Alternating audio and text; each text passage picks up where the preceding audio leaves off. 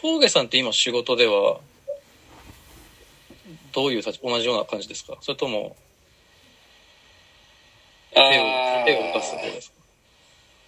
いや、手を、マネジメント側にシフトしていきましょうっていうような段階にな、なりつつ、手を動かしつつなんですよね。で、比率変えていきましょうって感じです。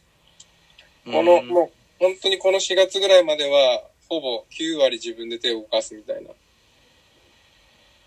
っていうところから今は、何割だろうな。求められてるのは2割ぐらいで、あと8割はマネジメントにシフトっていうイメージはあるんでしょうね。でもそれが全然うまくできなくて。任せきれなくて。任せきってないっていうか、任されきれてもない、切られてもいないし、なんかこう、そういう話を聞きたくて質問したんですよね。なんで我慢できないんだろうとか。なんかこう、例えば、あのーミスしたこととかって上に言いづらいじゃないですか。うん。でもそういう話って上としてはこう早く報告してほしいですよね。そうですよね。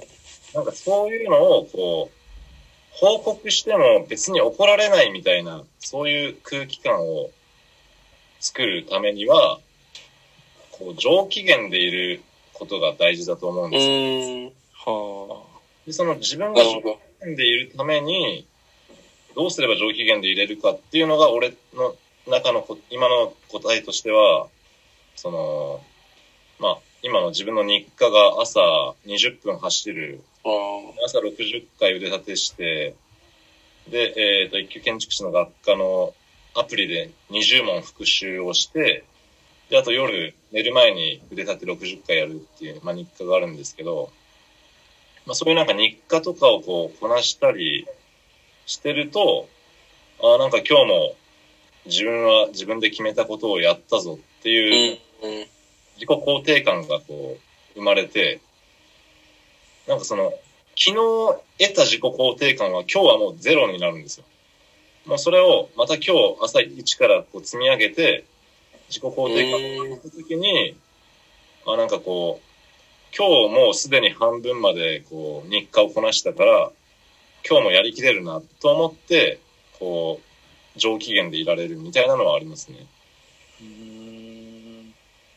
なるべく朝、早い段階で、一日の早い段階で自分を上機嫌に持っていくことが。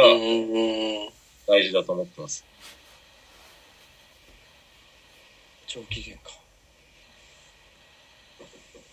意識したいとこですね。どうですか、峠さん。朝は、朝はそうですね。おはようございますだけは明るく言おうと思ってるんですよ。うん常。に。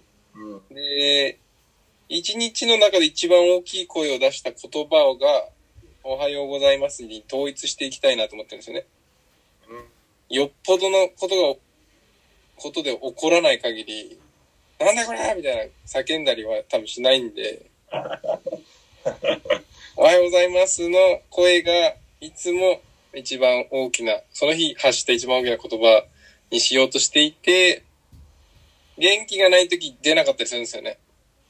うん。うん。今日はちょっと休んだ方がいいとか、気をつけた方がいいなって思いながら、その自分の軸うん。